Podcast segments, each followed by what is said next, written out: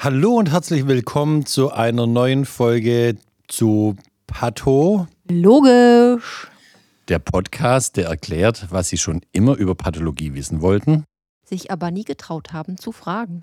Mein Name ist Sven Perner, ich bin Professor für Pathologie, Lehrstuhlinhaber und Direktor der Pathologie an der Uni Lübeck und am Forschungszentrum Borstel. Und ich bin Dr. Christiane Kümpers, Fachärztin am Institut und gleichzeitig die Unterrichtsbeauftragte.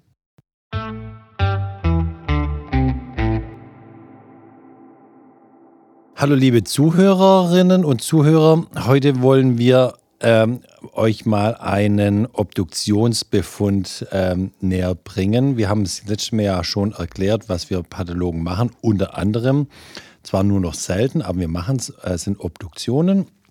Und heute wollen wir euch mal einen äh, ganz klassischen Obduktionsbefund näher bringen. Ich erzähle mal ganz kurz um was wir hier wissen von den Klinikern die Kliniker äh, schreiben uns, es ist ein Mann, der ist 67 Jahre alt, der wurde zu Hause bewusstlos von der eigenen Ehefrau aufgefunden. Die hat den Notarzt gerufen und die haben noch versucht, den Mann zu reanimieren, was aber frustran geendet hat, also erfolglos. Und somit wurde der äh, Verstorbene zu uns in die Pathologie gefahren äh, mit der Bitte, dass wir eine Obduktion durchführen und die Todesursache erklären.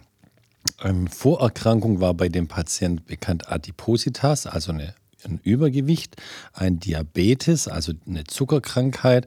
Dann hatte er noch einen Bluthochdruck, das war alles bekannt. Und interessanterweise, vor zwei Wochen hatte der Patient einen Sturz, hatte einen Bruch des Oberschenkelknochens und da haben sich die Kliniker dann gefragt, ob durch den Bruch dann ähm, eine Lungenarterienembolie entstanden ist, also Knochenmark über die Blutbahn in die Lungenarterien gelangt ist und die verschlossen hat und es hat, äh, äh, kann dann zu einem Herzstillstand führen. Die Frage äh, von den Klinikern war eben, wir sollten mal hier die gesamten Erkrankungen des Patienten ähm, rausfinden und dann eben auch rausfinden, an was schlussendlich der Patient verstorben ist. Charlotte, möchtest du mal anfangen, was wir bei der äußeren und bei der inneren Leichenschau denn gefunden haben? Ja, sehr gerne. Also erst auch nochmal ein Hallo von mir. Ähm, Sven, ich glaube, du hast dich eben einmal versprochen. Ich sag's nochmal, also äh, bei der Frage nach dieser Lungenarterienembolie. Das bedeutet ein Verschluss äh, der Gefäße in der Lunge. Ähm, und das kann durch ganz viele verschiedene Dinge äh, verschlossen werden, dieses Gefäß. Und es gibt die Möglichkeit, dass tatsächlich Knochenmark verschleppt ja. wird. Das ist eben typisch nach einem Knochenbruch. Nach einem größeren Knochenbruch. Genau, genau. weil dann ja das Knochenmark, äh, was im Knochen ist, Verbindung bekommen kann zu einem Blutweg und mit dem Blutweg kann das Ganze dann in die Lunge transportiert werden. Ähm, das Häufigere ist aber, dass ein Blutgerinnsel, das ja. in den Gefäßen ist, ähm, sich da löst und das dann mit dem Blutweg in die Lunge gerät. Ja. Und je nachdem, wie groß das ist, und das kann eben in den Beingefäßen sehr groß sein, verschließt das dann ganz zentral ganz große Gefäße in der Lunge. Und das ist natürlich viel äh, relevanter und schwerwiegender, als wenn das so ein ganz kleiner Verschluss ist, natürlich. Ja, ne? Ja. Nur noch mal einmal um das einzuschmeißen. Gut, ähm, wir fangen ja immer an ähm, mit einer äußeren Besichtigung des Toten. Und da können wir einmal hier feststellen, was immer dazu gehört, ist einmal ähm, die Körpergröße zu vermessen und das Gewicht äh, auch, also den Verstorbenen zu wiegen. Und wir haben jetzt hier eine Körpergröße von 172 Zentimetern bei einem Körpergewicht von 92 Kilo. Und das ist auf jeden Fall äh, zu, zu, schwer. Zu klein für das Gewicht. Ja, das ist natürlich charmant ausgedrückt, genau. Also der war übergewichtig. Also ich wiege auch 92 Kilo, aber ich bin halt auch 1,93 groß. Und damit nicht adipös. Ja, Gut. genau. Also adipös, fettleibig oder Ja, schwergewichtig. Genau, schwergewichtig, genau. Dann ist es natürlich äh, ganz klar, dass wir immer auch sicher sind, dass derjenige, der vor uns liegt, auch wirklich tot ist. Dafür brauchen wir mindestens ein sicheres Todeszeichen. Und das finden wir hier äh, nicht nur eins, sondern zwei. Wir sehen einmal Totenflecke und einmal haben wir auch eine Totenstarre festgestellt. Voll ausgeprägt in allen Gelenken, genau. Genau. Genau, und ansonsten gucken wir uns immer natürlich an, auch ob wir irgendwelche besonderen Auffälligkeiten sehen. Und in dem Fall, äh, bei dem Patienten natürlich, der hatte ja äh, einen Bruch des Oberschenkelknochens und da sehen wir eben noch relativ frisch da ähm, die Naht. Genau. Das macht ja auch Sinn. Genau. Ansonsten aber keine weiteren Verletzungen, keine Narben, ähm, nichts gefunden, was auch irgendwie auf einen nicht natürlichen Tod hinweisen Genau, könnte. und ganz wichtig, diese Operationswunde sieht auch reizlos aus. Die sieht jetzt nicht aus, als hätte sie sich entzündet. Also die ist Ja. jetzt nicht gerötet Sch- oder man sieht kein Eiter Nein, oder sowas. Das sieht also alles ordentlich operiert aus. ordentlich operiert aus. Genau. Und dann haben wir angefangen, die drei Körperhöhlen zu eröffnen, also den, den Brustraum, äh, die Bauchhöhle und auch den Kopf. Und haben mal angefangen, alle Gefäße darzustellen. Dabei finden wir eine hochgradige allgemeine Atherosklerose, also Was bedeutet das denn? eine starke Verkalkung von allen Gefäßen, vor allem von der Aorta, Also der Hauptschlagader. der Hauptschlagader, aber auch von den äh, Gefäßen, die die Beine versorgen und auch von den Gefäßen bis hoch, die das Gehirn versorgen, die Karotis. die am Hals. Ne? Genau. genau. Mhm. Beim, beim Herzen, da haben wir gleich weiter präpariert, das Herzen und da auch die Gefäße dargestellt. Auch da finden wir eine hochgradige Arteriosklerose, also wieder die hochgradige Verkalkung und damit auch eine Verengung, vor allem der linken Koronararterie, der linken ähm, herzversorgenden Arterie mit einer langstreckigen Verengung. Ähm, ja, die Venen sind insgesamt in einem Normalbefund und ja, also das ist schon von den Gefäßen her ein Bild, das gut zu den Vorerkrankungen ähm, Adipositas, Zuckerkrankheit, Bluthochdruck passen. Ja. Möchtest du noch erzählen, was wir dann bei der, beim Thorax sonst noch gefunden haben? Genau. Also im, im Brustraum? genau. Thorax ist ja der Brustraum und da liegen ja als wesentliche Organe natürlich äh, die Lungen und das Herz. Mhm. Und wenn wir direkt mal beim Herzen weitermachen, ähm, das Herz, da können wir viel mitmachen. Wir können äh, nicht nur angucken, wir können es auch wiegen und das tun wir auch immer. Ganz generell haben Organe immer Normgewichte. Das geht natürlich je nachdem, ob ein Verstorbener Frau oder Mann ist und wie groß jemand ist, gibt es da alt. und wie alt gibt es da verschiedene Grenzwerte für die ganzen verschiedenen Organe, so eben auch fürs Herz. Ähm, und das haben wir jetzt hier schon einmal einmal gemacht. Ich nehme es mal vorweg.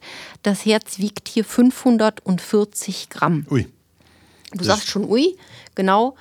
Ähm, also man kann sich als grobe Faustregel tatsächlich merken, dass ein Herz bei einem Menschen so groß ist wie dessen eigene Faust. Genau. Und deswegen Faustregel. deshalb Faustregel, genau. Und ich muss mal, wenn ich das jetzt gerade mal bei mir so mache, ist das tatsächlich gar nicht so groß. Also wenn man sich überlegt, dass das meinen ganzen Körper so mit Blut versorgt, ich Ja, schon sagen, meine ist schon ziemlich größer, tough. aber ich bin auch ein Stück größer. Genau.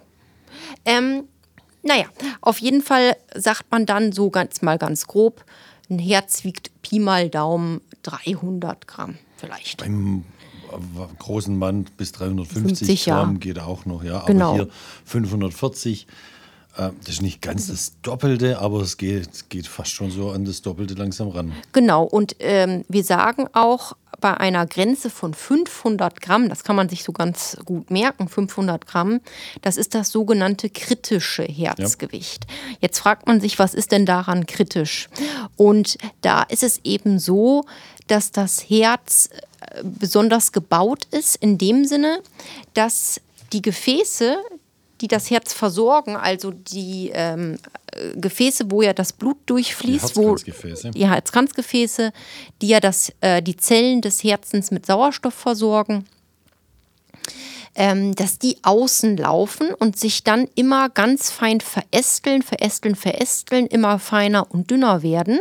Und die letzten Gefäßendungen, die sind sozusagen an der Herzinnenseite, also da, wo praktisch das Lumen ist des Herzens.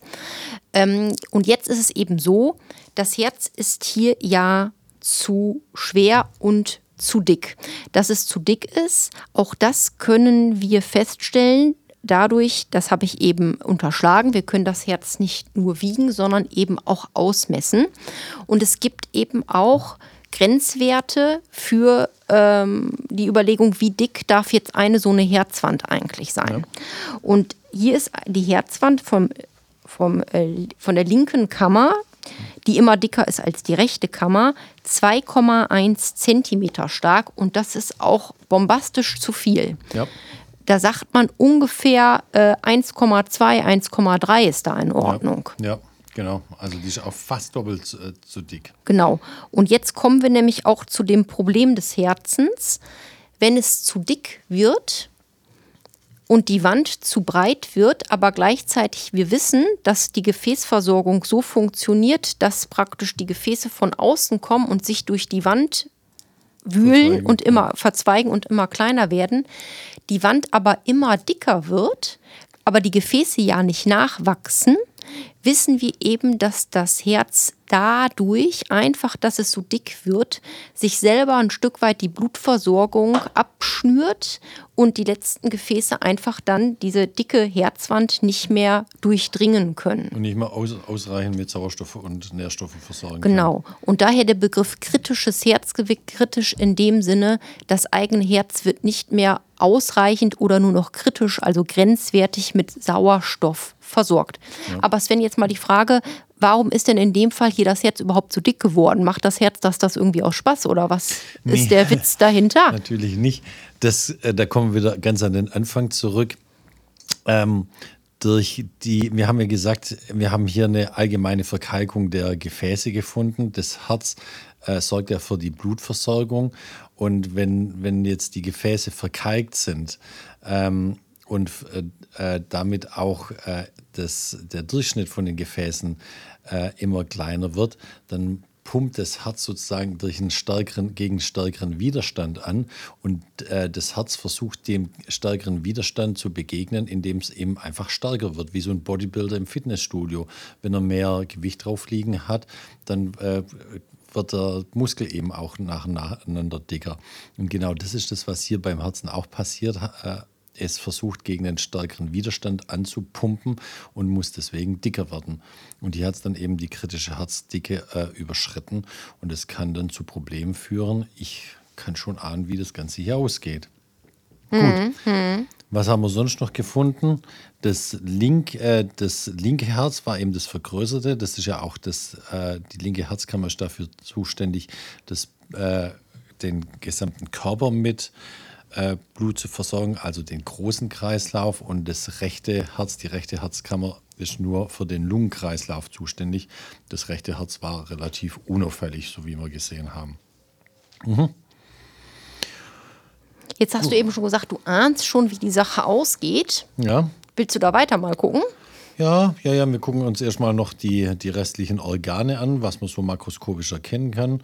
Dann begeben wir uns mal so in den Oberbauch. Äh, die Leber und, Leber und Milz sind blutgestaut, steht hier. Das heißt also, ähm, hier hat der Abfluss, der venöse Abfluss nicht mehr richtig funktioniert, aber im so, sonst im Großen und Ganzen finden wir nichts. Im, im, äh, in der äh, Im Brustkorb finden wir Pleuraergüsse, also Flüssigkeitsansammlung außerhalb der Lunge. Das Am Lungenfell? Lungenfell, ja. genau. Also Wasser um die Lunge herum. Das kommt auch daher, dass der, das Blut gestaut wurde im, im Herzen und dann Flüssigkeit, äh, Entschuldigung, in der Lunge, dass da Stau vorkommt und deswegen dann sich Wasser absondert und dann in die freie Brusthöhle reingeht. Was wir nicht gefunden haben, sind diese Emboli, also weder einen, äh, einen Embolus bestehend aus Blut noch aus Knochenmark. Das haben wir nicht gefunden. Also dieser, äh, dieser Bruch des Oberschenkels hat eben nicht zu einem Embolus geführt und eben nicht zum Tod. Das ist das, was wir hier noch im, in der Lunge gefunden haben. Genau. Gut. Und wenn wir dann nochmal beim Herzen weiter gucken? Das haben wir ja jetzt gewogen und ausgemessen. Ähm, und was wir dann natürlich auch noch machen, ist, dass wir es äh, einschneiden und so durchlamellieren und uns mal die Schnittfläche angucken. Genau. Und da haben wir schon jetzt gefunden, kommt's. hier die Auflösung für, für den ganzen Fall. Da haben wir im, in der Vorderwand vom äh, Herzmuskel haben wir ein abgeblasstes Areal gefunden, das einen äh, Durchmesser von bis sieben Zentimeter hat. Und abgeblasst in der Medizin heißt immer, da ist, fließt kein Blut mehr hin. Das ist genau das, was du beschrieben hast, Charlotte. Ähm, hier wurde das Herz nicht mehr ausreichend mit, mit Sauerstoff und mit, ähm, mit Nährstoffen versorgt, weil kein Blut mehr hingekommen ist. Das ist dann das Bild eines Herzinfarkts. Genau. Das ist das, was er hatte. Und das nennen wir dann Pathologen auch Abblassung. Ja. Deshalb mag ich Patho so, das ist nämlich relativ einfach. Das, der Begriff Abblassung bedeutet nur, das Areal ist blasser als das Normalgewebe. Genau. Ja. Äh, Und genau so ist es eben. Also es heißt so, wie es aussieht. Deshalb ist Patho häufig einfach so äh, verständlich. Genau. Pathologisch das- eben. Pathologisch. genau, man sieht die Erkrankung und versteht sie damit. Und ähm, aus diesen ganzen Befunden konnten wir jetzt dann hier ähm, eine schöne, einen schönen Ablauf darstellen und haben hier geschrieben, bei der Obduktion des 67 Jahre alt gewordenen Patienten fand sich als Todesursache ein ausgedehnter, nicht ganz frischer Herzinfarkt äh, an der Vorderwand. Und als Vorerkrankung bestand eine hochgradige allgemeine äh, Gefäßverkalkung und eine Gefäßverkalkung der Herzkranzgefäße und eine Vergrößerung des Herzmuskels. Und eben diese Vorerkrankungen haben dann ursächlich zu dem Herzinfarkt geführt, was dann eben auch zum Tod bei dem Patienten geführt hat. Genau. Und was wir sagen können, ist, dass infolge dieses Oberschenkelbruchs ähm, es wir aber keine Lungenarterienembolie gefunden haben. Das heißt, keine Blutgerinnsel in äh, den Lungengefäßen, was ja in dem Fall auch gut ist zu wissen, weil man natürlich äh, nach so einer Fraktur, wo man bettlägerig ist und sich nicht sofort wieder mobilisieren darf, ist ja irgendwie gut zu wissen, dass man nicht an den Folgen dieser Fraktur gestorben ist und der Immu also dadurch, dass man sich danach nicht mehr bewegen darf. Das heißt, es ist kei- zu keinem Blutgerinnsel gekommen, was sich losgelöst hat, sondern es ist ein reines, sagen wir mal, Vorerkrankung und ein Stück weit Lifestyle-Problem gewesen mit dem Ja. Übergewicht und der äh, Zuckerkrankheit. Ja, genau. Ja, und so gesehen hat das alles einen logischen Zusammenhang. Und Sven, das animiert mich doch direkt, wir könnten doch mal auch eine Podcast-Folge machen zu diesen Anpassungsreaktionen, wo wir nochmal erklären, warum wird zum Beispiel ein Herz zu dick oder ein anderes Organ zu dünn, zu dick, zu viel, zu wenig. Ein hochspannendes Thema, das sollten wir auf jeden Fall aufnehmen und als nächstes erklären, nämlich da können wir dann äh, wunderbar wieder Bezug nehmen zu genau diesem Obduktionsfall. Perfekt. Wunderbar. Ähm, jederzeit dürfen unsere Zuhörer aber natürlich auch gerne äh, eigene Themenvorschläge an uns schicken ähm, und auch gerne Feedback geben und auch weiterleiten. Feedback, Themenvorschläge gerne an ähm, christiane.kümpers.uksh.de oder an mich an sven.perner.uksh.de. Damit verbleiben wir. Bis zum nächsten Mal. Ich wünsche einen schönen Tag und Bis bald und danke fürs Zuhören. bis bald und danke fürs Zuhören. Tschüss zusammen. Tschüss.